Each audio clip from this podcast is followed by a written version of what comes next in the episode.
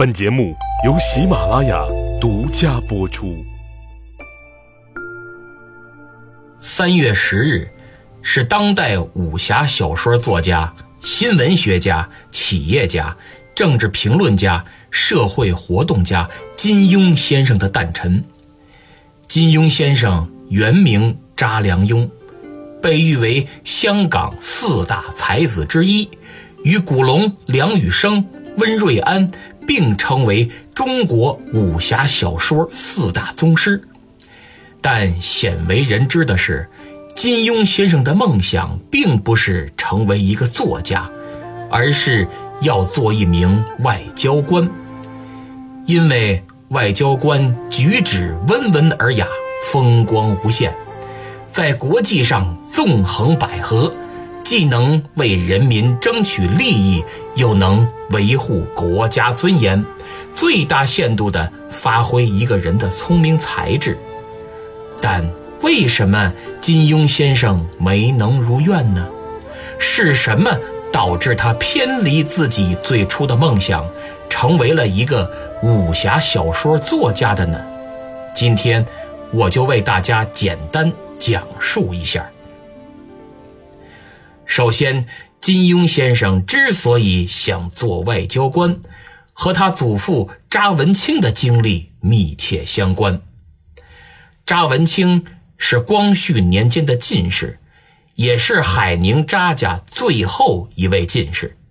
中举之后，1890年，他担任了江苏丹阳知县，为官清廉，政绩突出，官声很好。可没想到，当知县的第二年，就爆发了历史上著名的丹阳教案。由于时间关系，丹阳教案我就不具体展开说了。反正是激起民变，轰动全国，震惊朝廷，也震惊了以英法为代表的帝国主义列强。在外国列强的压力下。清廷迅速派兵弹压民变。查文清是一位极具爱国主义精神的知县，他目睹了帝国主义的暴行，面对重重压力毫不畏惧，实事求是。当时负责镇压的两江总督刘坤一对他的为人很是感动，所以并没有怎么处理他。算是非常不错了，但查文清在丹阳教案之后便辞官回乡。金庸先生在小说《连城诀》的后记中就提到了这件事儿。他说：“我祖父查苍山公做知县有成绩，加了同知衔，不久就发生了著名的丹阳教案。”咱们简单解释一下，苍山是查文清的号。中国古代文人呐，都有个号，有自己起的，也有别人赠的，这号都很文雅，所以又叫雅号。比如卧龙凤雏等等，这都是号。同知这个官衔呢，是正五品，清朝的知县是正七品。如果知县表现非常好，就会加同知衔，等于享受正五品知府的待遇。由此可见，金庸先生的祖父查文清是个非常不错的官。那么，这个丹阳教案也是我国历史上有名的反帝斗争事件，曾收入中学历史教科书。查文清身为丹阳县令，在处理此次事件中，表现出了反对帝国主义压迫的精神，而且不肯为自己的官位去杀害百姓，此等高风亮节令后人敬佩。金庸先生也很是以祖父为傲，否则不会单独提及此事。通过祖父的这段经历。他也感受到了国人的屈辱。金庸先生生于一九二四年，成长的时代正是日本侵略者在中华大地肆意横行、践踏蹂躏之际。所以，作为一个正义感极强的少年，就非常想寻求一个能够维护国家尊严的职业，外交官变成了他的梦想。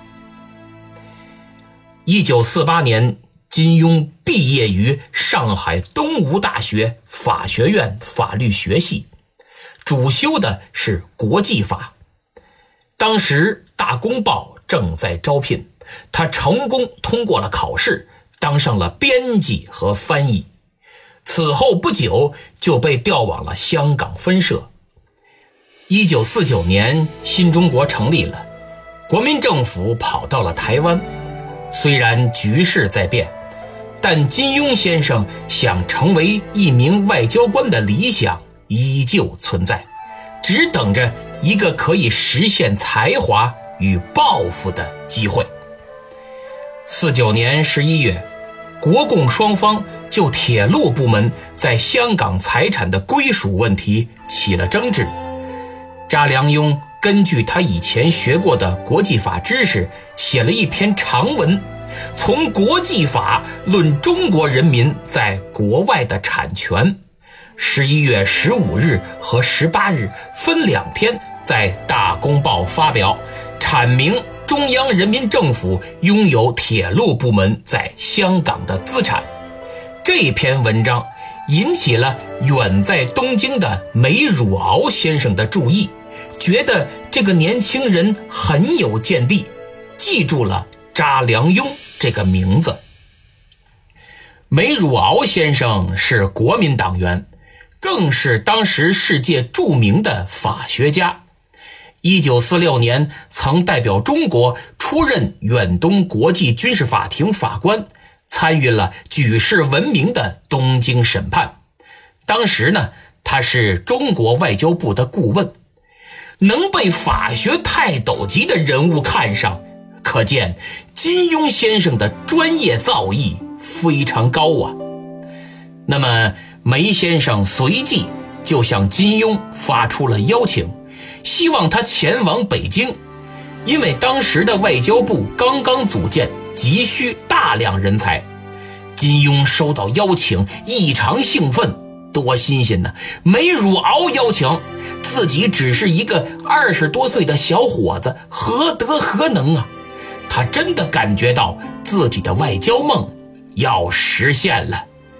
于是，金庸先生顾不上妻子的再三挽留，毫不犹豫地决定向《大公报》辞职，穿着方格 T 恤衫和牛仔裤，毅然北上。这。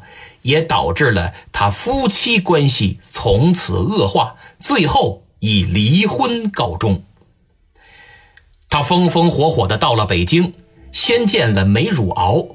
梅先生说，周恩来非常希望他去外交部当顾问，特别想要一位像他这种既懂英文又熟悉国际法的人才。怀着激动的心情，查良镛便去外交部。找到了时任周恩来秘书的乔冠华。这乔冠华跟金庸算是老相识了。早在太平洋战争爆发之前，乔冠华就曾作为中共地下党员，在香港秘密工作过一段时间。四六年，乔冠华受中共委托，在香港创办了新华社香港分社。是第一任的社长，直到一九四九年年底，他才返回了北京。这期间，他在报纸上发表了多篇有关国际问题的评述文章，查良镛都读过，也很佩服他的文采。乔冠华当时还经常与《大公报》的一些人举行座谈会，交流国际国内的形势。查良镛与乔冠华老见面，也很熟悉，两人意气相投，无话不说。既然无话不说，对金庸的到来表示欢迎之后，乔冠华便坦白相告。他说：“外交部的确需要人才，不过一个受过国民党教育的地主后代，恐怕很难会被吸纳。闻听此言，金庸心里凉了半截儿，因为他发现自己地主的出身是横亘在他与外交部之间一道无法逾越的鸿沟。我党在一九二七年就开始打土豪分田地，四九年又进行土地改革，五零年颁布了《中华人民共和国土地改革法》。在这种环境下，地主的身份无疑是极其敏感的。诸位有的可能不知道，金庸出生在浙江海宁。家里是当地最大的名门望族之一，尽管出生之时扎家最为辉煌的时期已经过去，但名下依旧有三千六百多亩土地，一百多名佃农，妥妥的大地主。五十年代初，金庸的父亲扎树勋更被判为不法地主，实行了枪决。乔冠华看着金庸脸上失望的表情，连忙话锋一转：“啊，呃，当然，这也不是完全没有希望。唯一的渠道就是先到中国人民大学受训，在适当的时候入党，这样才能正式进入外交部工作。”金庸很是不解，脸上写满了问号，可能。是不明白为什么进入外交部工作会如此的繁琐。乔冠华这个时候又给他出了另一个主意，说如果不愿意去人民大学也行，退而求其次，可以改为到人民外交学会工作，因为这人民外交学会属于外交部的外围机构，专门负责与外国的联络。经过一段时期的工作，党会视其表现决定是否吸纳入党。入党之后，也就有机会进外交部了。